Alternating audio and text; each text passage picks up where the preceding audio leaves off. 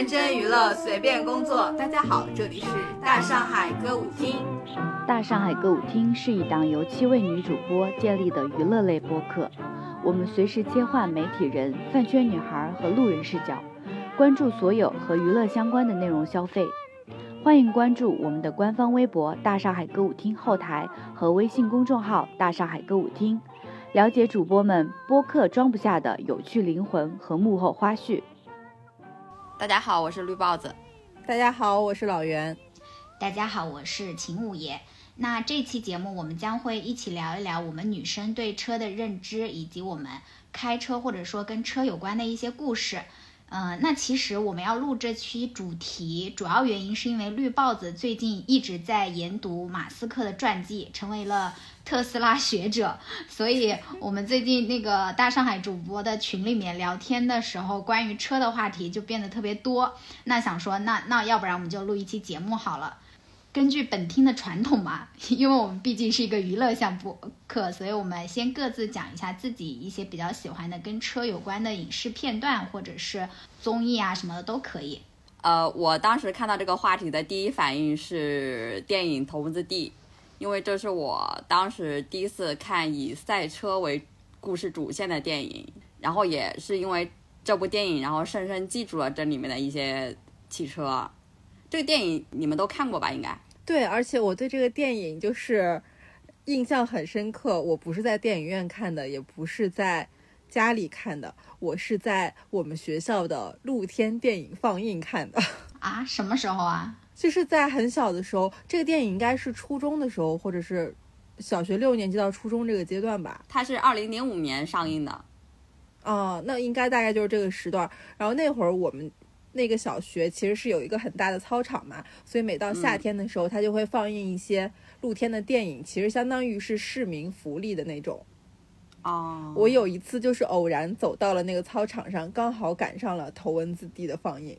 那是我第一次，也是在此之前唯一一次看《头文字 D》，所以虽然这部电影很红，但是我对它的印象其实已经很模糊了，只记得漂移。就比较小的时候看的。对，我没看过，但是我记得里面就是我知道里面的一些经典的画面，包括那个什么藤原豆腐店，是叫藤原豆腐店吧？是的，啊对。但是我那天复盘了一下，为什么我没看？因为就那个时候周杰伦不是很火嘛。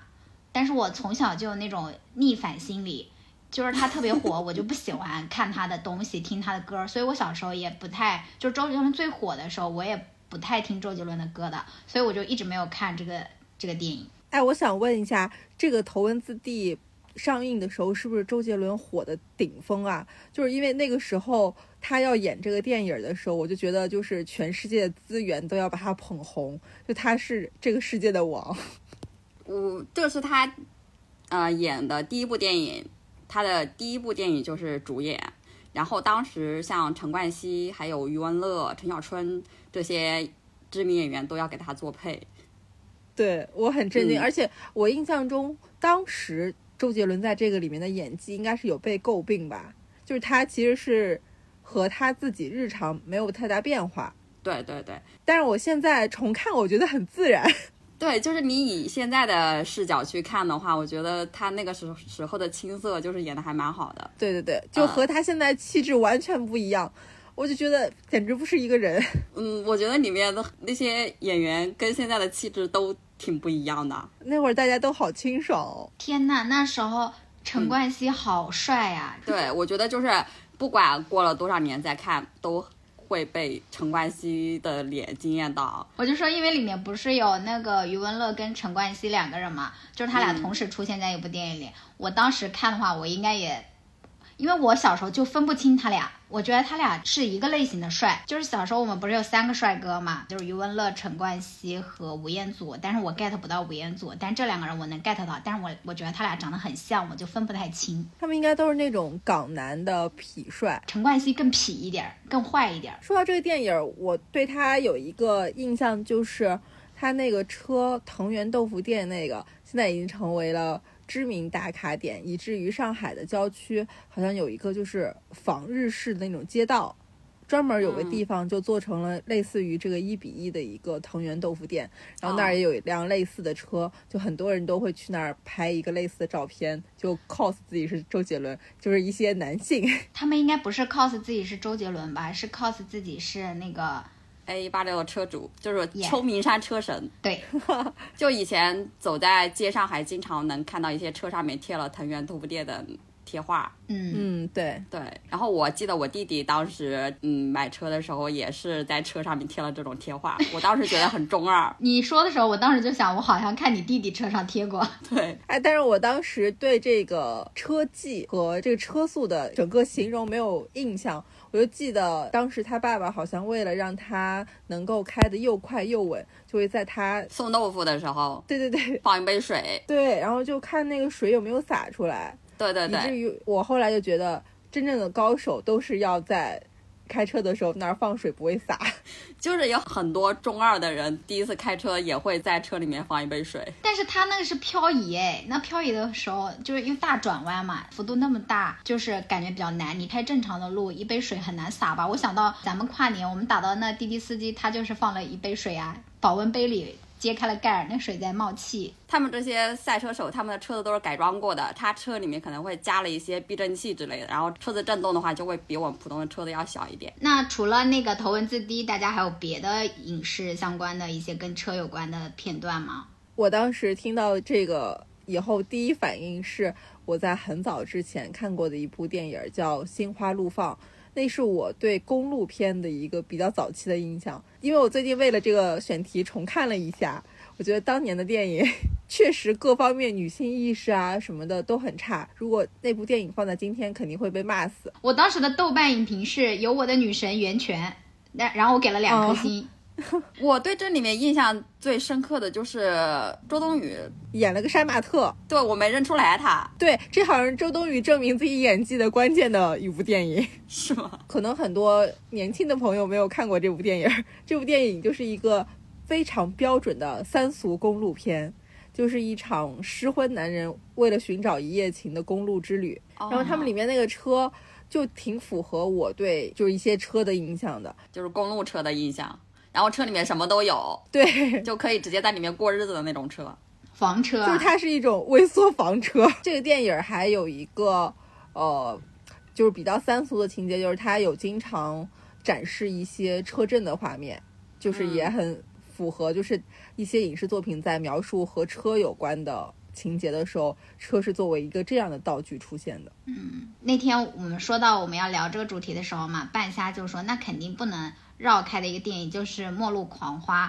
这个电影就是一个典型的公路片，然后也是大家普遍认可的一部女性主义电影代表作之一。然后这个电影我其实之前是没有看过的，因为它很它很红嘛，但是我之前没看过。然后为了这期节目，我看了一下。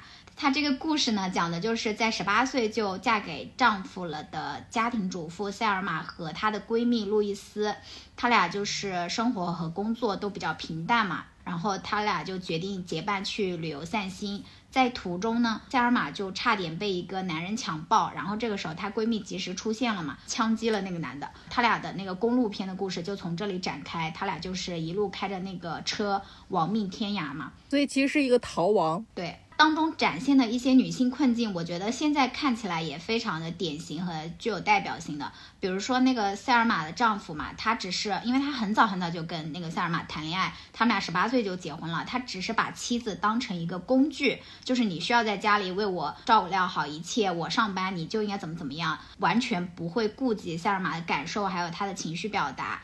然后还有一些那个言论，我觉得特别像早年韩寒说过的，就是什么一个女孩如果单独答应跟男人出去吃饭喝酒，那就意味着他们可以上床啊什么什么的这种。嗯，对这个电影，我看前半部分的时候会觉得那个塞尔玛有一点恋爱脑，但是它展现的是一个完整的，她的就是她是有成长的嘛，她的个性和那个是有变化的。然后我后来看一下这个电影，它是一九九一年上映的作品，然后我觉得。反观我们现在在内娱看到的一些影视作品，比如说我们之前讨论的什么《一念关山》啊之类的，就觉得还挺震撼的。我们的文艺作品在女性主义表达的这个 这个上升空间真的是非常非常的巨大。我今天看过这个电影了，然后你今天看的时候，不是有跟我们一起讲你的那个感受嘛？然后我发现你的感受跟我讲的一模一样的，对，尤其是那里面，就是一开始我不是觉得那个塞尔玛挺恋爱脑的嘛，然后他在途中遇到了一个帅哥，我当时就想说，本来我是对他就是恋爱脑非常生气，但是那个帅哥是布拉德皮特，然后我就想说，如果是我遇到了那么帅的 男人，我也没办法不恋爱脑。我看到嗯这个小马让这个男人上他们的车，我当时就有点生气，因为她自己的老公，按照他们的原话来说，她老公是一头猪。然后他们为什么逃亡？是因为她被一个男的强奸，她的闺蜜因为要解救他，导致杀人，然后他们才开始逃亡。经过这么一系列被男人伤害的经历，他还是选择相信一个陌生的男的。我当时就有点生气，但是想到了布拉德皮特的皮囊，我觉得可以原谅他。反正这部片子还是非常好的，我觉得老袁可以私下再看一下。我虽然之前没有看过这个电影，但是我知道它是非常知名，而且呃地位很高的女性主义电影。然后我在听你讲这个剧情的时候，我觉得和那个五十岁自驾游的那个阿姨的故事非常相似，所以我在想，让女人走出去的，是不是不幸福的家庭是一个很重要的推力？因为在那个故事里面，苏敏阿姨也是从她结婚之后就没有得到过幸福的婚姻生活。她老公和她不仅是 AA 制，而且还是那种非常吝啬的 AA 制。比如说，这个阿姨买了一辆车，然后这个老公一直开，如果这个阿姨想要用一下这个车，就是她老公是会问她要油钱之类的，就是他们俩的生活完全超出了我们对夫妻生活的想象。就是这辆车是他们俩共同不是，我知道那个车要装 ETC 嘛，然后她那个 ETC 是她老公装的。那 ETC 你每次它是会自动扣费的嘛？阿姨每次开要过高速走高速的时候，那 ETC 扣钱，她老公会问她要。因为我看过她女儿视角的描述，她就说，呃，她妈妈在家就过得很不幸，就是经常被她爸爸打或者怎么样。然后这阿姨描述自己的婚姻生活的时候，她说从来没有得到过快乐，她无法想象就是其他人的婚姻中，就是丈夫给她买一条新裙子是怎样的喜悦，因为她老公从来不会做这种事儿。嗯，就是他们之间不仅没有爱，连相敬如宾也没做到，而且经常打她，就是一个家暴男。嗯所以她她当时要去自驾游的时候，并不是因为他突然想这么做或者怎么样，而是因为他觉得自己再这么下去就活不下去了，因为他那会儿已经抑郁了。嗯，她当时是已经被确诊为抑郁症了，因为她好像就是在她老公面前自残嘛，然后就送去医院了，然后她老公就跟医生说说她疯了，她有精她有神经病什么之类的，然后就去检查了一下，就当时她已经患上抑郁症了。但是我觉得哦她跟跟 Selma 不太一样的地方是，就是这个苏敏阿姨她是清醒的沉沦，我会觉得就是她。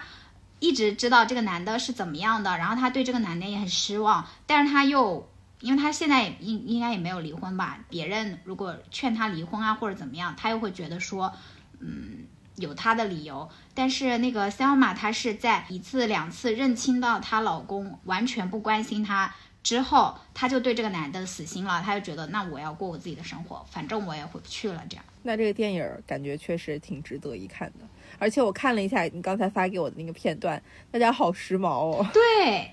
我今天跟绿豹子也说，我觉得他们在里面的穿搭太漂亮了。我觉得他们那个穿搭的改变也是一，就是感觉是他们一个成长轨迹。他们刚开始出游的时候，就两个人打扮的都很优雅、很时尚。在他们逃亡了一路之后，身上都是他们开车染上的那种灰尘，灰头土脸的，但是也很帅，就是那种牛仔的穿搭了，已经对对对，就是很自由。很放荡不羁。都蛮好看的，可能因为他们长得漂亮嘛。我当时他俩一出来的时候，我觉得哇，好漂亮。他俩有一股那种又野性又优雅的美。嗯，其实我当时还有一个关于开车的那个影视片段是。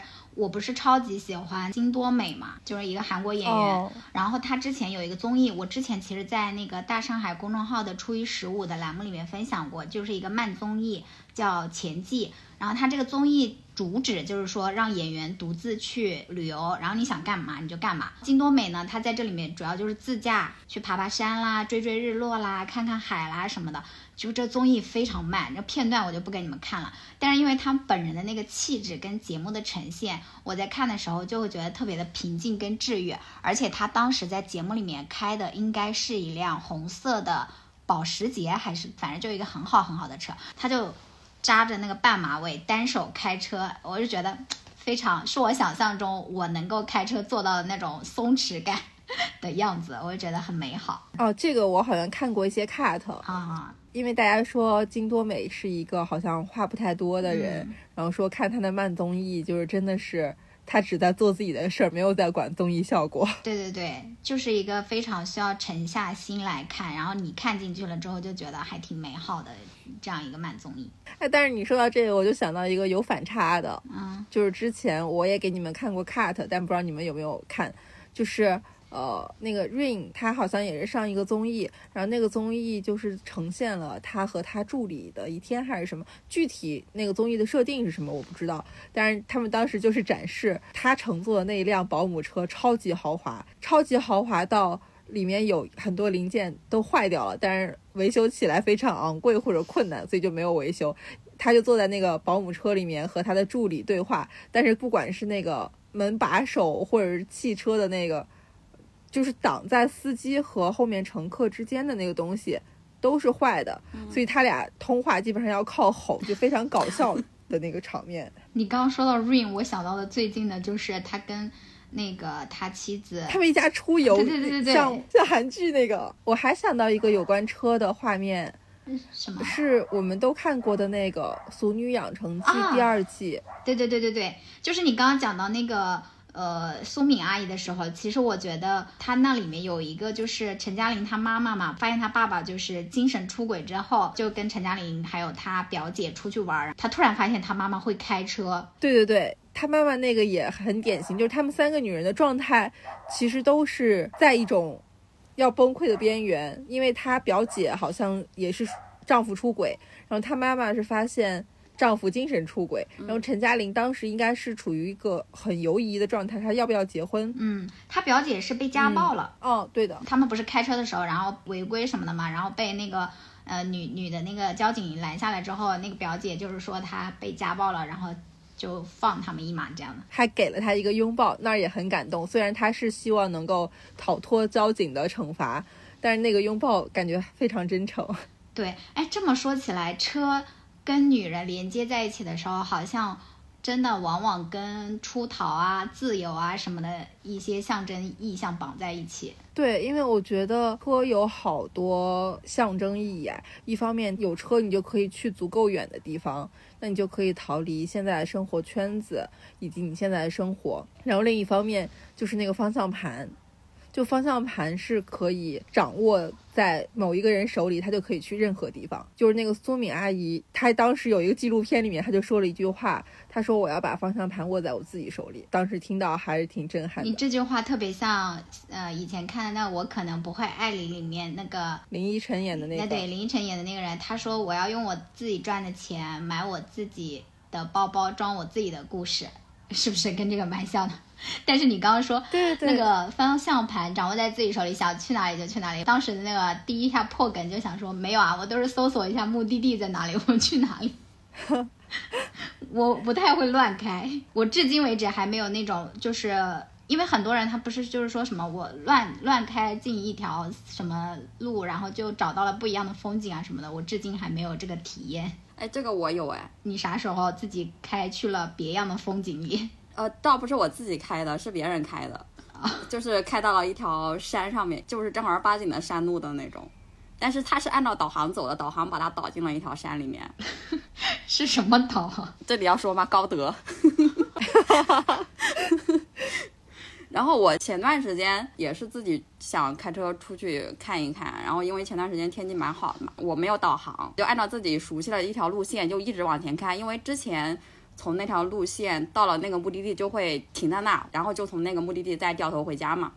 嗯然后这次我就想说我，我往前再开开看一看，我就一直往前开，大概开了五十公里吧，然后就看到了一个湖。这么远？对，因为当时正好赶上了半下午，看到了夕阳，那个风景就特别美好。啊！嗯，哇，你还有这么松弛感的生活，你看有车之后的那个自由度，又符合了老袁的想象。还有一个我觉得和车绑定的意向就是自由，某种程度上是和你的经济状况挂钩的。你只有有钱，你才能够有底气或者说有能力去实现一定的自由度。因为那个苏敏阿姨，她好像就是在她女儿生孩子之后，她就辞职帮她女儿带孩子，所以她没有经济来源，就有点受制于她丈夫，所以她才进入到一个更被动的状态。然后他当时就说，他不能再继续这样，他就是要出去，然后要自己赚钱。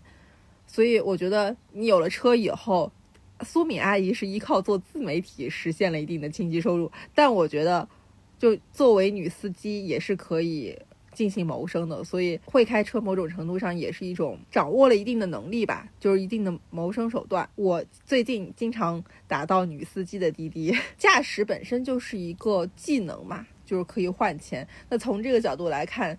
就会开车好像是一个无限趋近于自由的事儿，就可能你可以走足够远，然后你也有足够的钱去走的足够远。再一个就是方向盘在自己手里，你想去哪就去哪。你刚刚说到技能这个，让我想到我当时为什么考驾驶证，就是我是大一的时候，大一的那个暑假考的驾驶证嘛。我是因为我爸爸让我去学驾驶的，他说反正你大学的那个暑假。又很热，也没什么事儿。他说：“要不然去学驾驶证吧。”我说：“为什么呀？好晒啊！”他说：“你想啊，万一你以后工作了，跟领导出去，领导呃或者你同事们都应酬了，大家都不方便开车。然后这时候，哎，领导说：‘哎，小苏你会开车吗？帮我干嘛干嘛一下。’他说：‘你看看是不是加分项？’领导说：‘这这小姑娘不错，会开车什么什么的。’然后 虽然虽然现在我会想说他可以叫代驾谢谢，但是当时我爸就是。呃，用他这一套理论说服了我，然后我就去考驾驶证了。我发现就是在互联网上，其实就是有蛮多考驾照的那种地狱级笑话的，我我还挺爱看的。然后你们在拥有驾驶证的人在考驾照的过程当中，有没有什么有趣的事儿？哎，我要声明一下，我没有驾照啊，这个话题只能你俩来。对啊，没考驾照的人可以讲一下你为什么你到现在还没考驾照。那要不然我就先讲一下我为什么没有驾照吧。像苏打爸爸一样，我爸曾经也这么说过我。但是呢，呃，我爸是一个公交司机，所以我从小到大就非常习惯坐车，以至于当时也有一些家里面的女性长辈会给你灌输，哦，什么什么，你现在不会开车没关系啊，长大可以找一个就是会开车的人每天接送你。隐含的意思就是你将来的老公可以。帮你开车，你自己不需要这些技能。我我想补充一个，就是我爸虽然是一个非常，就是他女性意识非常非常非常的差，但是呢，他经常就是说，就是我跟我妹要学会自己开车，要有自己开车，然后并且敢开车的那个能力。他就觉得说，如果你跟你老公或者你男朋友有什么冲突或者怎么样，你开个车一溜烟就回家了，老爸就为你撑腰。他就这样讲。嗯，但是这些都不是影响我没有驾照的一个主要原因。就影响我没有驾照，主要原因其实是一个恶性循环，就是我这个人，呃，非常恐惧那种川流不息的马路，以至于我过马路本身以前就有点害怕，尤其在那种交通规则并不是很明晰的那种小小城市，就小在我们当地，你知道吗？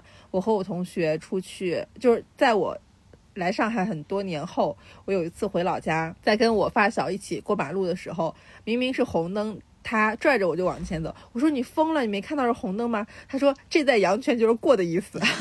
在那种比较失序或者全靠自己机灵的场景下，我没办法特别明确的变通，所以我觉得我如果在这种场景下开车就是寸步难行。然后汽车又是一个退出机制很很不明晰的，就我现在不想开了，我我不能就甩手说我不开了，就是你至少得。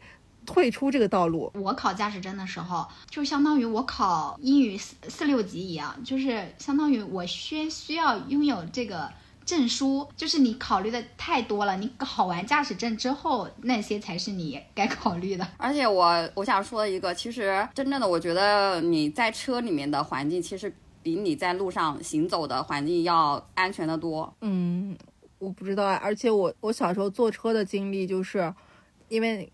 呃，你经常要变道，或者经常要加塞到某两个车中间，然后每次看这种场景，我就觉得天哪，我不行，我肯定寸步难行，就是我走不了，我就得一直等别人，别人又会一直按喇叭，然后这样我越发着急，我又害怕影响背后的车，又不能插插到前面的车里，我觉得我走不了，我真的不能开车。另一个就是我非常害怕驾校教练，在我产生学车的念头之前，听了无数被驾校教练骂哭的故事。对对对，我觉得我受不了那种高压状态。现在好像好多了吧？以前教练确实对。有那种传闻，就是说教练很凶啊，干嘛的？我觉得现在应该打击的、管制的也比较多了吧？反正我从小就觉得驾校教练像魔鬼一样，就每一个人去那儿都得脱一层皮，哭好几场。然后我自己是一个非常害怕这种场面的人，我觉得如果这个考试不是我人生中必经的考试，那我就主动避免，所以我就会因为这个原因一直没有考驾照。再一个，可能就是觉得自己根本不可能买车，因为我以前觉得车是一个奢侈品，而且觉得车是一个很大的大件儿，所以我觉得我既然不会买车的话，那我为什么要会开车呢？那你现在的想法有没有改变？改变了一丢丢，但我的人生应该还是不会有驾照，因为我觉得没有驾照也挺特别的，是我人生中唯一为数不多和别人产生区隔的一个 特点。我觉得驾照还是就是可以考一下的，就是有必要拿的，因为有比没有好。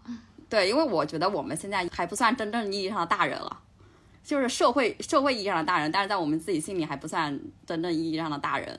如果将来家里面真的是有必要我们要开车的时候，我觉得这种情况还是会发生的。你说这个让我想到之前我看青年老师的微博，因为他们不是在北京嘛，他好像就是摇号一直都没摇到。我记得他之前微博发过一个，就是假如说有什么事急需开车，但是他又诶开不了车，他只能就是让那种很亲近的朋友去帮他做这种很紧急的事儿，对，就是跟你表达那个意思差不多。对我觉得这也是一个考驾驶证的理由。对，我觉得这种你呃呃当然是可以拜托朋友的，但是我觉得这还是比较被动，不是那种方向盘掌握在自己手里面的那种主动。嗯，而且我觉得很多没有拿驾照的人有一个心理，可能就是会觉得说，就算拿了驾照也不敢开车。其实我觉得你在驾校学车和你真正上马路其实是两回事儿。就是你拿了驾照，你也不一定会开车，或者说你会开车的人，你不一定能轻易考到驾照。所以嗯我觉得没必要你心里面开始就预设这么多困难。对，只是一个驾驶证而已。你就算你拿了之后你不开也没什么。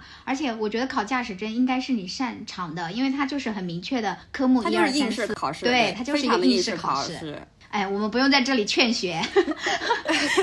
哎，我刚刚听你们说，就是你们的爸妈让你们劝你们考驾照的理由，特别好笑。我当时考驾照就是趁着工作日跑出去学的，因为我当时的工作就是经常需要出差，每次我们出短途的时候都是我领导开车，然后我在旁边，要不然就玩手机，要不然就睡觉，次数多了他就有点不平衡，他就跟我说：“你赶紧快点把驾照给考了。”这不知道谁是领导呢，所以我上班的时候我就可以明目张胆的趁着上班时间去学驾照。但是我拿到驾照以后，就有一次当着他的面倒车撞了柱子，他后面也没没敢让我开。嗯，还挺好的，就是工作时间去学了驾照，但依然让领导当司机。对，刚刚说那个驾校的教练，老于说驾校的教练像魔鬼一样。你们那时候学驾驶有没有一个不成文的规定，就是你要上车之前要给教练买烟？我到现在都不知道为什么一定要给教练买烟。哦，我知道，我虽然我没有经历啊，因为我那个驾校教练是我姐夫的好朋友，然后所以我就是那个教练对我非常的温柔，然后我也没有，可能我姐夫跟他有什么打点之类的，但是我没有跟他进行任何。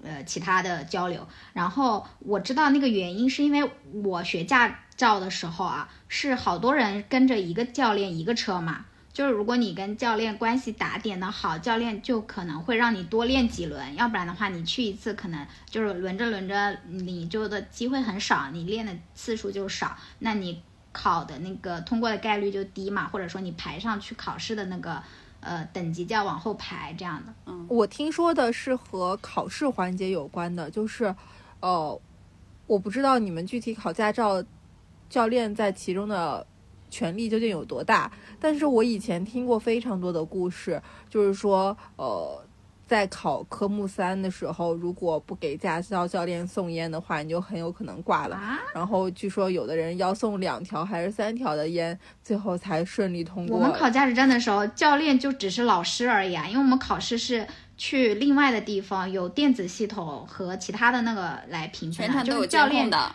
对，教练他只是你的老师而已，就是他只是教你而已。考试的时候他没有任何权利的。哎，但是可能是更早的时间或者怎么样，但是我绝对听说过给驾校教练买烟会影响最后结果的事儿。这个我不太清楚。反正那个时候就是有一个这个这么不成文的规定，就是要给教练买烟。我科目二我不记得有没有给教练买烟，但是我科目三的教练是是个女老师，我还是给他买烟了。他不抽烟，我不知道我为什么要给他买烟。就是考试之前，我们我领导跟我说，你学学驾学驾照，你要给你那个教练送烟啊。我我就说那行吧，然后我就回来问我领导说，我说那个我的教练是女教练，然后领导说，嗯那你也要给她买烟，说不定她老公抽烟呢。啊，虽然我不知道为什么，但是我这么做了。哪！影响我考驾照的原因增加了，送礼我也不会送。但是现在应该没有了，现在打击的还比较严重吧？应该我觉得现在就是上学啊，你就是对就是我刚刚说的，你就把它想象成你去考英语四六级就好了。对，而且我们那个时候就是像苏打说的，我们一辆车上面，比方说四五个学员，然后你给每个人分配到的学车的时间比较比较少。然后现在都是成熟的驾校，它会有一个约课系统，就是你在那个时间点约课，那个时间点就是你的。对，哦，那就是拥有了驾驶证之后，最重要的就是开车了嘛。当然，老袁不会开车啊。问一下大家，在开车或者坐车的时候，有没有一些自己的，也不能说是癖好吧，就是一些自己内心的一些规则或者是禁忌之类的？绿帽子有吗？我还好哎，我就是是我自己开车的话，我不希望别人在我车上面抽烟或者吃东西。那你这个很符合老袁的那个印象，他就觉得很多人不喜欢别人在在车上吃东西。但我觉得这很合理哎，因为车上清理起来不太好清理，如果你吃一些掉碎了的东西。还有就是，如果副驾驶上面坐了人的话，我就不希望他指指点点的。你说是指点你怎么开，还是跟你聊天啊？呃，指点我怎么开，聊天那不是很正常吗？啊，我有一个，就是我开车的时候，我不喜欢开窗户。就是有很多人他不是喜欢开窗户，享受那个风吹吹着的那个感觉吗？哦，我就是，啊，我不喜欢。我特别受不了那个车是全封闭的，我就感觉我在里面要窒息了。呃，我如果就是天气不是说不冷不热的时候，就是很多人就喜欢开窗嘛，然后我是不会开窗的，我是会选择打开那个空气循环，让它空气自循环，但我不会打开车窗。为啥你不想跟大自然亲密接触吗？嗯，可能因为我是爱人吧，我觉得这就像我在房间睡觉要拉窗帘一样，就是我会觉得那是一个我很个人的空间。而且你在车里不是会放歌嘛？如果你打开窗户，你也不能放歌，因为那个歌会。我觉得在外面听到你的车里面在放音乐这个行为，我不是很能做到，所以我不喜欢开窗户我理解，而且开车窗的话，如果你车速比较快，噪音就会很大。啊。对对对，那个路噪的声音很大，我也很不喜欢。我就喜欢自己安静的在这样一个空间里面做自己的事情。但其实我觉得。开车和坐车开窗户的感受是两回事儿。我如果我坐车的话，我就比较会开窗户。啊，那个噪音会影响你们驾驶吗？不会呀、坐别人的车的话，可能会有晕车的可能，然后这个时候就有必要开一下窗户。而且我如果是打车的情况，我会自己戴耳机，那车窗开不开跟我也没啥关系，不影响我听歌。哦，我想到了，我不喜欢开窗户，可能是因为，比如说我呃上下班通勤那种行程，我不喜欢开窗户。但比如说呃，我想到就是有一次我们开车去西湖边那个杨公堤那边自驾嘛，那因为它开得很慢，然后那个风景又很漂亮，那那我是喜欢开窗户的。嗯，然后我还有一个，这个是我苦思冥想出来的，也不知道这一题是谁是是谁提出来的。我希望就是别人关车门的时候不用不要太用力，然后这个是因为有一个有一个故事，就是因为我爸前一辆车他开了好久好久，所以呢就比较旧，然后每次关车门就得砰这样很用力，它才能关上。然后呢，我有一个姐夫，哦，他的车就比较好嘛，还蛮贵的。然后有一次我坐完我爸的车，再坐我姐夫的车，然后那个关门的力度可能就没掌握好。我当时关的时候，明显感受到了我那个姐夫脸上发出了一声无声的，就是他没有发出来，但是我感受了他有点无语的那种感觉吧。然后后来我每次关除了我爸那辆车以外的车，我都还蛮小心的。然后后来我自己有了车之后，尤其是我的车是电车嘛，我就有一点点理解我姐夫了。就是当有的时候我载同事啊或者什么的，他非常用力的关车的时候，我内心也会小小的，哎呀，好重啊！就是觉得那个关车门太重了，有一种太碰的那种感觉了。哎，我自己也是，我以前坐别人的车我没有感觉，自从自己开车以后，如果别人坐我的车，车门关的比较重，心里面可能那一下有一点点的小心疼。但是后来我了解到，其实你坐在车里的时候，别人关车门的声音就是会比较大，不管他是轻轻的关还是重重的关，就是声音会、会比你听到的声音要大一点。哦，原来如此。我发现这个我们不同的位置认知都很不一样。我关车门就是很重，但我是因为我总害怕我关不好，因为有的时候可能轻轻碰一下它就没有关上，然后那个人就说你车门还没关好，你就要走。所以我一直以来都希望能够保证我把它关死了，我就会稍微重一点。但是如果我这样关的时候，那个人又会说轻点儿，然后我心里就想这屁事儿怎么这么多呀？我觉得应该发明那种自动关的，就是确保那个人下去之后他自己会合上的。现在不是有很多电动车门吗？它是需要乘客去关的吗？还是呃司机控制的？司机控制的。我坐过那种车，我打到过那种车，但是我就我不知道怎么关它，我当时就很慌张。然后那个那个司机就说没关系，你走吧。对对对对对，我们这个题目叫开车有什么都市传说？我绞尽脑汁 看了一堆的那种司机夜路鬼话，然后也没看到什么都市传说。但是我们这里面就是老家有一个习俗，这边提了车的话，需要在车里面放两块步步高。哦，啊，什么这是步个步步高啊是我们当地的一种糕点，它寓意着步步高升。一般像那个哦乔迁新居的话，也家里面也要摆。我跟你说，我妈不管什么时候都要让我带两条步步高。我每年春节来的时候，她都想要往我的那个行李里面塞两条步步高。我至今不知道这个步步高应该怎么处理它，因为这个糕你也不能吃，因为这糕太难吃了，就是很甜。哎，我跟你说，有一种方法非常好吃，我教你，就是你把那个它裹上鸡蛋液，放在油里炸了之后再吃。哦，我知道，我知道，我妈妈教过我，但是我就是不想自己再二次加工它。我们那边其实你还有，就是你买了车之后要，这应该不是我们那边吧？我看到好多人都是这样的，就是要在你的车的那个呃后视镜啊、呃就是两个镜子那里系上红布条儿。对，这个一般是 4S 店准备的，它都会在那个新车上面嗯绑两根带子。不过我建议那个 4S 店要选择一些质量好一点的带子，因为我提车当天那天正好下雨，然后我那个红带子就褪色，就给我的车门上面染的全是那种红色的颜料。哎，说到这儿，我想咨询一下你们，就是我在刷小红书或者其他什么媒体的时候，总刷到大家提车的时候都要和车合影，然后摆一个微商姿势，然后还要发朋友。这个是规定动作就是那个吗 4S 店会让你拍，但我也不知道他拍了干嘛。他发广告啊，呃，恭喜某某啊女士喜提什么车。可是我那个车它月销那么多，它根本不需要发广告，哎，订也订不到。那人家可以说是恭喜大上海歌舞厅秦五爷喜提爱车。这个一般是销售行为啊，谁在哪个销售员手上买的车，他就会把你的照片发到他的朋友圈里面去，证明一下他的业绩。因为我买的不是国产车嘛，但是我当时有去看那个宝马什么的，然后我去那个宝马的 4S 店里看到，刚好有一辆那个车，它要被提嘛，然后那个店里面的销售在装饰它，他把整个副驾驶都插满了。新鲜的玫瑰花，哎，我当时就跟我男朋友说，哇我说啊，我好想买这个车哦。他说为什么？因为我对车根本一无所知。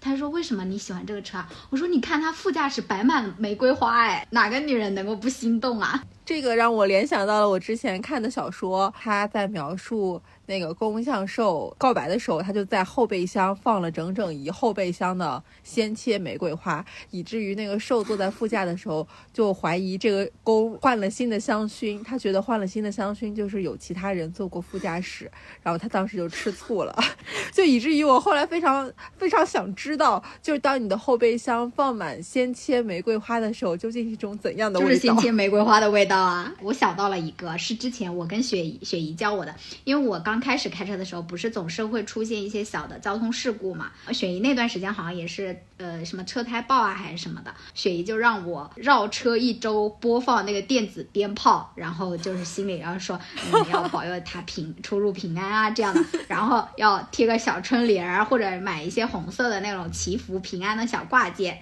然后我就照做了。然后也不知道是我的车技变好了，还是神明看到了，反正目前来说是有效的。那个是不是有条件的话可以放真的鞭炮？只不过当时为了方便，就让你啊放电子对对对鞭炮了。因为我记得每年春节的时候，就我们家里面不是会贴春联儿什么的嘛。然后我爸爸也会给他的车贴春联儿，而且在我们假期结束之后，好像他们也要在那个车附近放鞭炮。就是我想这可能是一个习俗，但我当时就是觉得那个车和房子的意思差不多，就可能对于以司机为职业的人来说，那个就是他们重要的工作场所之类的吧。你说到车跟房子的意义差不多，我觉得确实是，就是当代很多人都会觉得车是公司和家的第三空间。哦，我想到了那个那些中年男子。对家庭厌倦的一个表现，就每天下班以后不回家，然后在停车场里面自己待半个小时或者一个小时。然后我记得当时第一次看这个故事的时候，对婚姻生活和这种人到中年以后的感情没什么没什么想象。然后那个故事里就说，那个男生就是可能跟老婆已经没有爱了，他的一大表现就是不想回家，在车里面坐着抽烟。然后他老婆发现这件事儿以后，就跟他离婚了。那我是那个到了公司之后，在车里深深的就是，唉，去上班吧。这可能就跟一些中年男人不想回家的心情一样，跟上坟一样，对，做一下心理建设。哎，说到这个上坟，我听说一些有关车的那个什么？说法吧，好像就是说，你开车的时候，如果经过了正在出殡的队伍，尽量不要停车。如果一定要停车的话，上下车前都要先鸣笛三次，以表示对逝去的人的真的吗尊敬。哎呀，我不要听跟车有关的都市传说，因为我开车我我我会害怕。我让我们跳过这一趴哎，刚刚那个我想补充一个，哎，啊？啥？是不是那种那个的？我不要听都市传说。不是，就是关于一些乘车礼仪，就是我们老家一般都会让一些年长或者辈分比较高的人坐在副驾驶上面嘛。但是我工作以后发现，坐副驾的一般都是下属，会让领导坐在后座。对呀，啊，因为后座更安全。呃，我之前好像听说过，就是呃，车上这三个座位也是非常有讲究的。有这种说法说，我们后排的右座应该给领导坐，一般是以右侧为尊。然后呢，也是因为后排的右座位置隐蔽性会比较好，安全系数也比较高，还方便上下车。所以这个位置一般是让给领导去坐，然后副驾上面一般就会坐着助理啊、哦或者下属之类的职员。我工作之后非常不喜，就是假如说要跟领导出去嘛，领导会说啊，那你你别你别开车了或者怎么样，你坐我车吧什么的，我就不太喜欢坐领导旁边的那个副驾驶那个位置，因为我觉得要跟领导交流好累。所以这个时候我就会很纠结。我也在想这个问题。我如果是坐男同事的车，我就会很纠结。我觉得一上来坐别人的车坐后座，感觉不太礼貌，因为这种就好像把别人当司机的感觉。但是又有一种说法，就是说如果那个人有对象的话，他的副驾一般都是留给他对象坐的，就是你坐在那上面又比较越界。对嗨，什么呀，坐个车而已。我也是考虑到这个问题，就是你在坐其他男同事的车的时候，我也是在纠结我要不要坐副驾，因为好像只有你们俩出去路上是要说话的，那坐副驾肯定是更方便的。但是如果你坐副驾的话，我就会觉得人家女朋友会不会比较介意这件事儿，或者他是不是介意这件事儿。就觉得副驾是一个很亲密的位置，但这些话你是没有办法你坐坐车之前沟通的，因为我觉得很难哦、那沟通。我没有，只有单独跟领导两个人出去的，因为一般都是大家有聚餐或者怎么样才会出去，所以这种时候我就不会选择坐在副驾驶，我就会首先抢占后排的那个位置。那我们刚刚其实有一个共识，就是车是一个还蛮私人的空间嘛，尤其我觉得，尤其是女孩子的车，其实每个人的车跟她自己的个性还是。嗯，蛮对等的。不同的人在车里会放什么歌啊，然后会有一些不同的装饰啊什么的。我们可以先来聊一聊自己会喜欢在车里听一些什么。我看到老袁说，在车里感觉歌会好听百分之二十，为什么会有这个感受？我有这个感受的一个契机是去年的时候，我有一段时间不是回了一次老家嘛。然后回老家的时候，刚好是《灌篮高手》的那个大电影在热映的时候，然后我就和我的发小一起去看了。然后他们开车，在他们开车的时候就放了和《灌篮高手》有关那些歌，就以前我完全没听过，但是我那天我觉得那几首歌太好听了，好听死了，所以我当时觉得可能在车里听歌就是会让歌变得好听。那可能是那个氛围呢，因为你跟你的发小们，然后又一起去看一个代表着青春的那个电影。但是有的时候你在坐车的时候也会听很多那种电台放歌嘛，然后基本上如果不是那种带电音的，或者是那种抖音神曲的，就是他们经常处理成低听版的那种，如果不是这两种歌曲的话，我觉得一般都不会太难听。嗯甚至我在车里面都可以听庞龙的《两只蝴蝶》，我觉得也挺顺耳的。这个是不是就像你上厕所的时候，随便看一点什么有文字的东西，都会觉得它很好看呀、就是你当下那个环境，你除了除了听他的歌，你也别的事儿你也干不了，所以你会觉你可以听下去。而且有一些车它的音箱效果确实是不错的，所以对对对会让你的歌加分。好像很多很多人在选车的时候，他是会考虑到他那个音响的那个牌子。对对对对对，这个我想到了一个电视剧的情节。对，《欢乐颂》第一季里面，小曲不是就给赵医生换了一套音响嘛？车里的，然后赵医生当时觉得自己被羞辱了，对的。哦，哦对对对，啊，那我可以说一下我我喜欢在车里听的歌吗？可以啊，你放一下吧。就是这首歌，其实是我去年第一次听，但是我就是觉得它很适合。我觉得这个氛围特别适合开着车去看夕阳。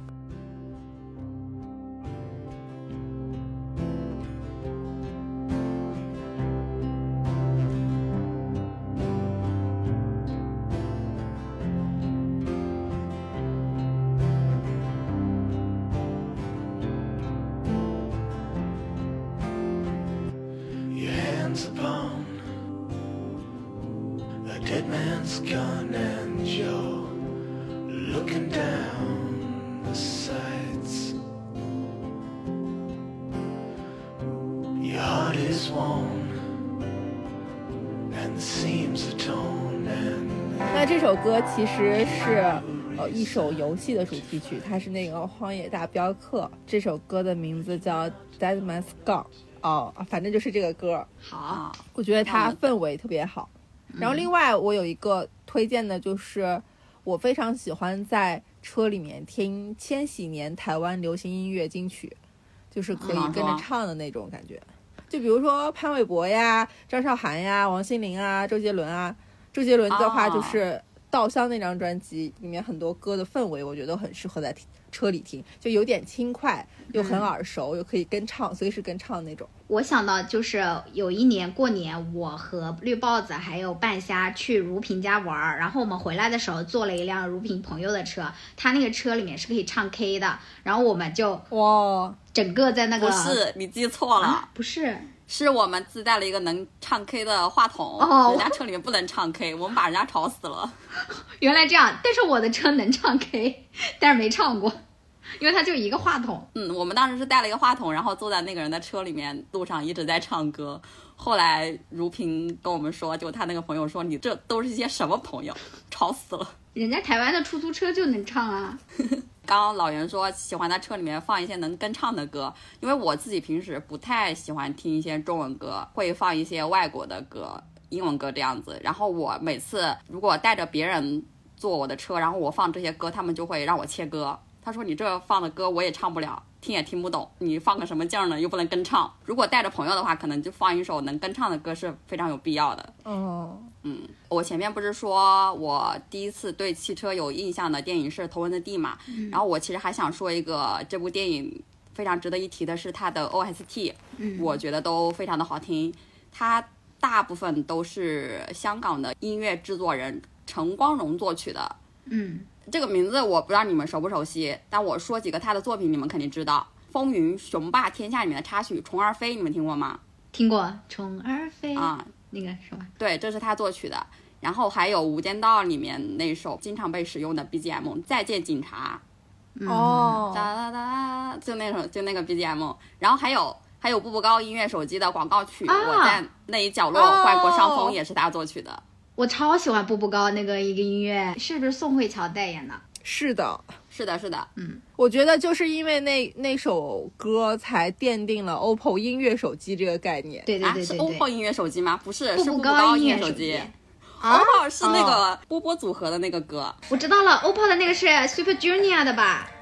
对对对对对，金敏智与 Bobo 还有 Super Junior。对，嗯，对对对对对这是对对对。欧宝，然后步步高是那个哒哒哒哒哒哒哒哦，对对这个对对对嗯，还有那首歌你们也肯定听过，就是《喜欢你》里面由陈绮贞老师唱的《我喜欢上你时的内心活动》，嗯也是他作曲的。然后我最喜欢的是《头文字 D》里面那首《沙滩恋曲》。哦，是他俩一起去游泳的那那段的 BGM 是吧？啊，是的，是的。就我小时候第一次对开车产生美好憧憬，就是因为这首歌。就每次听到这首歌，你都能想象到这个电影里面那个非常美好、治愈的那个画面嘛。在电影最开始那段就是带点 rap 的那个歌，我很喜欢。那一系列的歌都很好听。这张 OST 真的很经典。其实我感觉车里面的歌这个话题可以，就是还可以再延展。然后如果有机会的话，我们可以再做一个专期节目。嗯，然后我其实对听什么就都还好，我一般就是挑自己喜欢的歌手或者歌单，然后到了车里会点开。然后我是有一个场景我记忆比较深刻，就是杭州的春天不是到处都种了那个樱花树嘛。然后有一天，嗯，呃，我下班之后就开车去舞房跳舞，我放的歌就是当天要跳的那个舞。傍晚的时候就是有一点点晚霞，然后那个一阵风吹过来的时候，那个樱花的花瓣就啪啪啪啪全打在你的那个车窗上，然后加上那个当时那个氛围，就我我现在忘记了那首歌是什么，但是我当时就觉得那个场景非常，就是那种那种 moment 非常的美好。然后回家发现车要洗就很难受。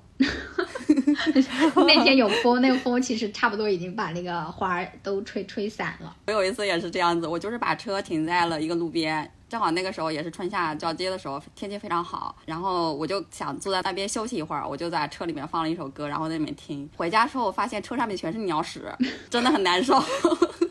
我说以后再也不把车停在露天的地方了。就是除了听歌之外，我是那个我我个人的那个体验是，就是以前不是有好多人说，包括我们的听友也会说，他们会在车上听播客嘛。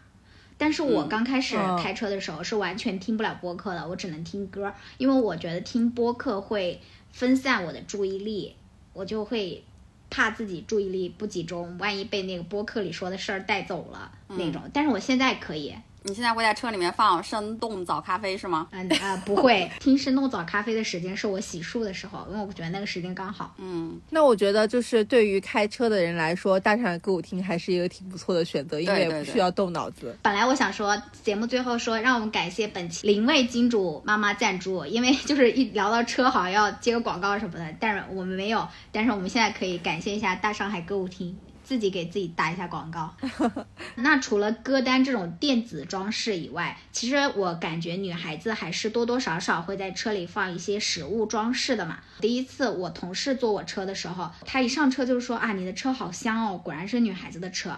当时我就是放了一个那个香薰片放在我的那个出风口，那个香薰片是我们有一年大上海交换礼物的时候，应该是前年吧。就是绿豹子送我的那个香薰蜡烛里面还带了一个香薰片，我就把它放在那个车的出风口了。它那个味道好像是什么梨香，我后来还想回购来着，我还问过绿豹子，但是绿豹子就说他也不知道，因为那个是他买那个香薰蜡烛送的嘛。然后我的车里是有那个香薰片，然后还有一个我自己做的那个出风口的那个永生花，还有一个安全带上的那个帕恰狗的那个，因为有的时候我觉得穿，比如说穿吊带什么的，这有一点点勒我的那个肩膀。我坐过你的车，我感觉你车里东西还挺多的。我都是朋友送的，我觉得朋友送的你当然得用上了。朋友自己织的那种柿子挂件，还有你做的永生花，在这边可以推荐一下我们大上海的周边玉手，我觉得那个玉手也很适合挂在车上，也是一些美好的寓意。哎哎，我的爱豆总塌房，我的 CP 老鼻。哎，因为你没有用大上海超灵验追星御手呀！自从有了追星御手，我的 CP 追一对成一双，告别塌房还得大上海。好消息，好消息，特大好消息！大上海小卖部开张啦！精美周边现已上架，店铺地址请在 show notes 寻找。如果找不到的话，可以去大上海微博置顶或去找张嫂问路。然后还有一个汽车香氛，是我们之前去济州岛玩的时候买的那个装饰，它应该是橘子味道的香精吧，还挺好闻的。啊、对，应该是。说到那个香氛，就是我感觉车载香薰大家用的也还蛮多的。我记得那个《装腔启示录》里面就有一段吧，就是那个蔡文静她那演的那个人，那个上司王玉素是不是？她当时不是跟那个她觉得还蛮有格调的那个男生约会，那个男生当时就是用那个六神插了那个藤条当那个车载香薰，他当时就是那种还蛮特别的什么的那种。好像是有的，但是我想知道，就是这个味道真的比较自然，以及是的，真的能散六出来确实味道蛮好闻的。六神只有一款比较好闻，是它最经典的那一款啊。说到这个，我车里面还放了一盒那个水晶原石，这个就是我用来扩香的。夏天的时候，我会把六神花露水洒在上面，然后它就会保持它的香味比较久一点，然后扩扩散的比较大一点。因为车里它其实还是非常封闭的，我不喜欢在封闭空间有非常大的那个味道，所以我一般不会买那种非常香或者是非常真的那个车载香薰的那个。我车载香氛里面最知名的，我觉得是蒂普提克，但是呃，我觉得太贵了，我一直没有买过。我都是我应该之前有说过吧，我的那个小技巧。呃，放衣柜里会放香皂，然后我在车里也是，因为你比起香薰，其实你买一个大牌的香皂在车里当香薰更有性价比，而且它的味道不会太过浓郁，当然它就没有那个装饰性了。我之前买过一个很小的那个爱马仕的橘绿之泉的那个香皂，那些香皂放在车里或者衣柜里都是有一样的效果的，它的那个香味是那种比较呃淡一点的，但是它会有有一点，而且它性价比又很高，我觉得是一个还挺不错的，让你的车里或者家里保持香味的一个方法。对，一块小香皂可以放好几年。真的吗？真的吗？因为我最近参加了很多，就是婚礼的伴手礼都是那种小香皂，让我不知道该怎么用。对啊，我那个傅雷诗的那个就是我大学室友他结婚的时候里面伴手礼里面的，我觉得那个我觉得还蛮好的，就是你你可以放衣柜，然后你的衣服拿出来都会香香的。哇，终于找到了他们的使用场景。说到车里面摆放的东西，我突然想到一个，我曾经坐我一个朋友的车，就是他的中控台上面放着一个非常精致的塑料盒子。我问他这个是用来干啥的，他说这个是口罩收纳盒。然后我看了一下这个盒子的构造，它里面有一个弹簧，按一下，他说那个口罩会弹出来一点。但是呢，你还是需要用手抠它，这个口罩才能出来。听起来是不是就非常的匪夷所思？更匪夷所思的在后面，就是因为这个盒子很大嘛，它放在中控台上面就会非常影响你的视线，所以它通常是放在它的副驾驶座上面。但是如果副驾驶座上面如果要坐人的话，他就要把这个盒子再重新放在别的位置上。那天我就是正好坐在那个副驾驶座上面，他就把这个口罩盒子放在他的中控台上面。然后我就眼睁睁的看着这个盒子在经过了一个非常颠簸的路段的时候，把他的膝盖砸淤青了。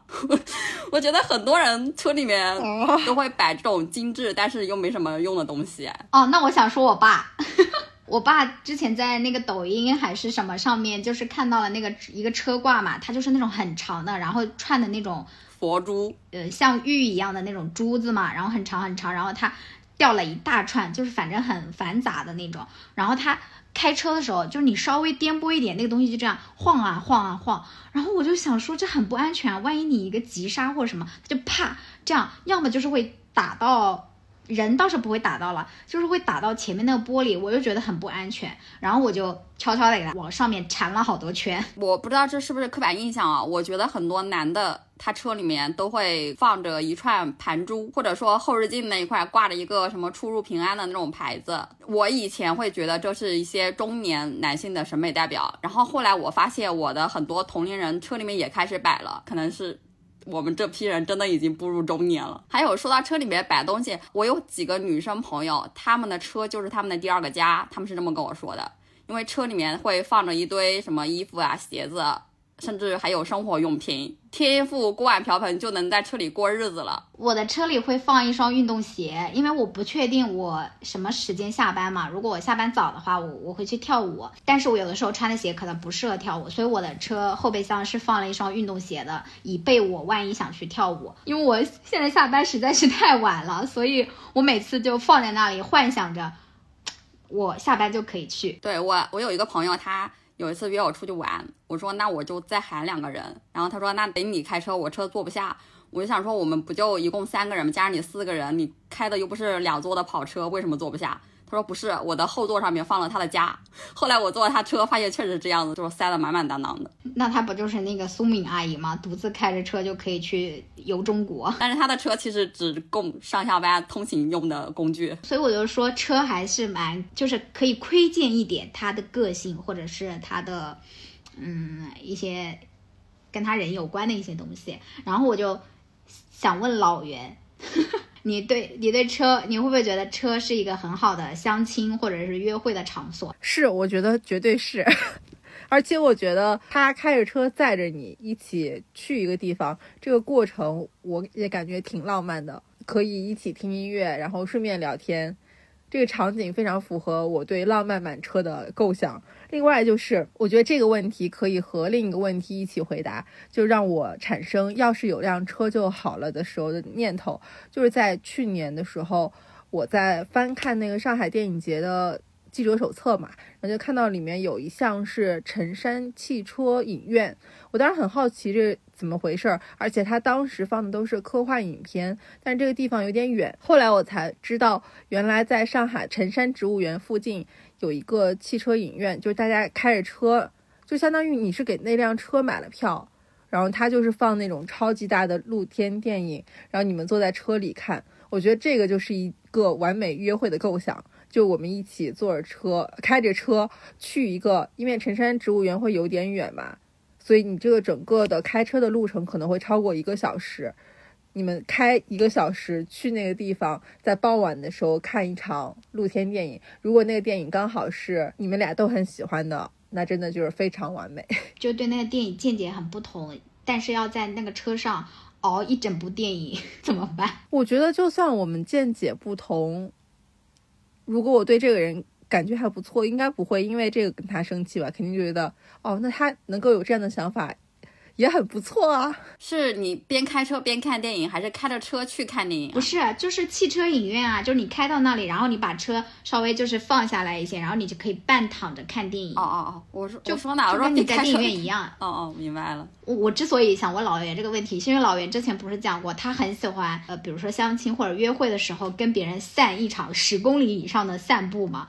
然后我就会觉得，嗯，我更推荐你们开一个小时以上的车也可以。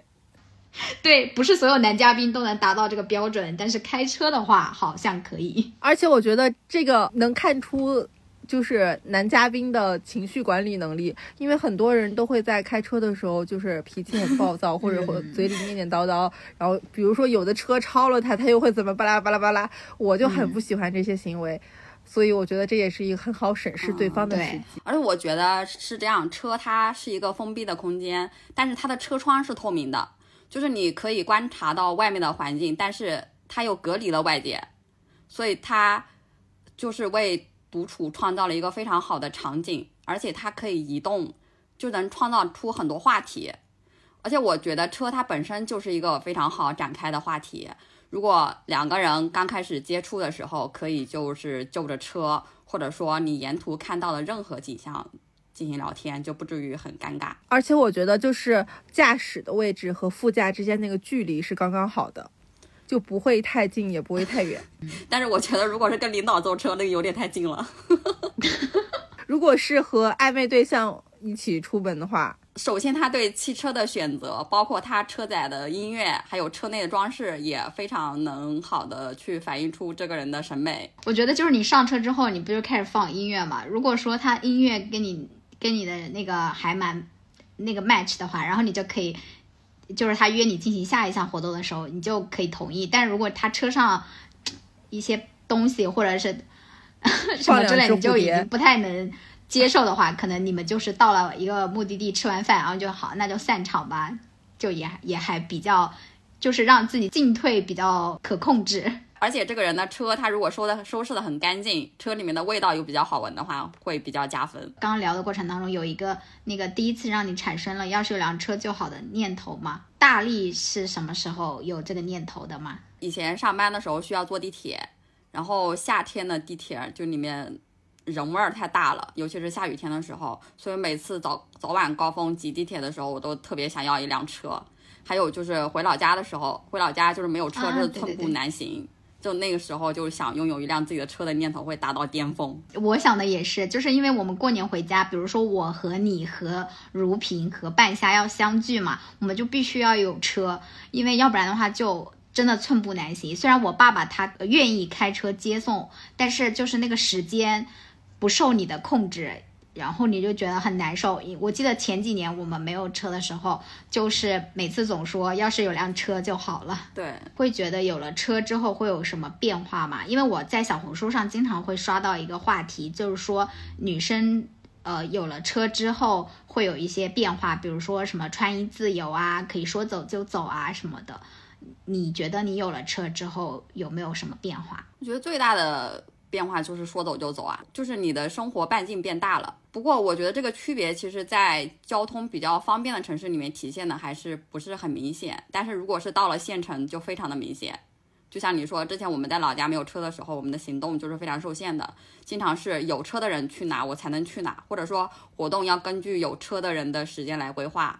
然后如果你有了车以后，基本上就可以实现秒出门。还有一个就是可以带爸妈出出门玩。就比较主动，也多了一个比较头疼的事情，就是需要担心你的目的地停车方不方便啊？对对对对对，你说的这个活动半径变大，我有非常深刻的感受。呃，我有了车之后嘛，基基本上像春秋的每个周末，我们都会自驾去一些周边的地方过周末。我记得之前。就是二二年年底的时候，大家开始陆续阳了嘛，然后我跟我男朋友两个人就还没有阳，所以外面人就很少。然后我们自驾去了很多那种热门景点，比如说是去那个西湖边看日落啊，然后去那个什么国家版本馆啊，反正就那些平常可能很多人约不上的那个景点，然后就会觉得还挺不错的。对，刚才老袁说他非常讨厌一些开车的人骂骂咧咧的。我觉得我开车以后，我理解了他们。我也有一点，因为就是你有时候忍不住，你知道吗？就是比如说你开的好好的，突然有个人他就是也不打灯，就突然冲到了你前面，我我我就忍不住要 骂一下。是的，就就你开车的时候会遇到的一些意外的情况太多了，就可能会真的很难控制住脾气。这个让我想到，也是之前我坐我学长的车，他当时就说他和。他老婆开车的习惯非常不一样，就在于两辆车之间有多大的间隙，你才可以插进去。就是说，男生和女生的标准很不一样。男生好像认为只要有可能，他就要穿进去，但女生就是要有一个绝对的安全距离。这就是我对男女司机的刻板印象。我觉得女司机基本上都是要确保它是一个非常安全的距离之后。他才会打个灯，然后再会插进去。但是男司机他就会觉得，我只要有一点空隙，我就要插进去。包括就是你，比如说等红绿灯的时候嘛，我是会保持一个，我觉得在我男朋友看来，他觉得你停，你跟前车的那个距离有点太大了，他就会贴得非常近。呃，我发现很多男司机也是这样的。就这就是我对男女司机的刻板印象。虽然虽然就是我之我有一段时间约了一个固定的顺风车车主，她是一个女司机，她也特别喜欢见缝插车。但是我觉得大多数男司机的那个距离跟女司机的距离是很不一样的。我现在自己开车，我会去观察一些喜欢加塞的一些司机是什么样的人。就我据我观察的，大部分都是一些男性。哎，你记得有那天我们打车前车那个司机他就加塞了嘛？然后我当时就刻板印象就说，搞不好是个男司机。然后我们开到他前面的时候，发现啊是个女司机。我当时就说，哎，是我刻板印象。然后半夏就说，这个女司机就很好啊，就是说不一定那个刻板印象就是要对应的，就是女人她也可以做这样的事。之所以有这样的刻板印象，我觉得是因为大家对女司机的偏见太多了。就是以至于觉得女司机不会有这么好的车技，或者是怎么样去开这样的一个方法。就是我自己绝对不会，就是在我的车上贴什么呃女司机上路，女司机请注意，女司机什么什么的。我觉得开车是否靠谱，它其实跟性别没有关系，而是跟你本身的驾驶技能和你本身的素质有关系的。我昨天跟半夏出门，我们俩打到了一个残障人士的车网约网约车，然后他是一个男司机，但是他的车非常非常干净，就是上去之后也是香香的，而且因为他是残障人士嘛，他的车里也没有放音乐，所以他。全程也不会跟你攀谈，然后到达目的地之后，他还非常仔细的看了一下四周，就是确认是带到了我们定位的那，因为我们是去吃饭嘛，他非常确认找到了那家店的牌子之后，指给我们看，然后再让我们下车了。就是不像有一些司机，他可能就是差不多几百米的时候，他不想拐进去或者怎么，他就说，哎，我就在这里放放你下了哈，走两步就到了什么的。其实我觉得和性别关系都不大，就是人的问题。那我们刚刚聊了很多跟车相关的嘛，我记得之前就是好像有过一些报道，就是他就是说他的车是专门为女性做的什么之类的。我想说，你们作为女生，你们心目当中有没有那个 dream car？dream car 是什么样的呢？我不装了，帕拉梅拉、大 G、迈巴赫我都想要。我当时就想说，这个 dream car 指的是功能还是品牌呢？如果是品牌的话，我觉得什么保时捷啊都挺 dream 的，因为我坐过跟开过的车都非常少嘛。我觉得可能更符合女性的开的车，它肯定已经存在在这个世界上了，只是我没开过。哎，我们重点问一下老袁吧，因为他现在还没有买车嘛。如果他要拥有一辆他的 dream car 的话，他希望它是什么样的？这我就一定要说了，就是我们昨天也有聊到跑车，我最讨厌的车就是这种跑车。我想到老袁当时说，那跑车很不划算哎，因为跑车只能坐两个人。对，我就要说这个经济适用的情况，就我觉得跑车非常不划算。如果你一家人要出行，只有一个人可以坐。这怎么行呢？这绝对不符合我 dream car 的标准。另一个就是，我觉得跑车非常给别人造成麻烦，因为它速度很快，另一方面它那个声音又很大。作为路人的话，我就觉得很吵。但是如果说，假如我有一辆跑车的话，我还是，就是我觉得有没有一种可能，就是说买跑车的人他是不需要考虑性价比的。那除了跑车以外，呃，你不想要跑车吗？那你 dream 的是什么呢？保姆车。面包车可以坐啊！对对对对对。另外，我说一个外观上的吧，就我最近还挺喜欢墨绿色的车的，非常流行的网红色，流行的一个颜色，对。因为感觉很高级。那我们今天是不是跟车有关的讨论就差不多结束啦？我觉得关于车的话题其实要展开的还有很多很多。如果就是听众朋友们感兴趣的话，我们也可以考虑出一些系列的节目。对，如果有一些汽车厂商想要我们在节目里面重点探讨一下他的车呀，或者有一些车载香氛也想露出一下，都可以联系我们。我们还我本来刚刚想说，比如说刚刚那些在车里的歌单呀、播客节目呀。好好好听老袁的。这期节目就到这里吧。拜拜。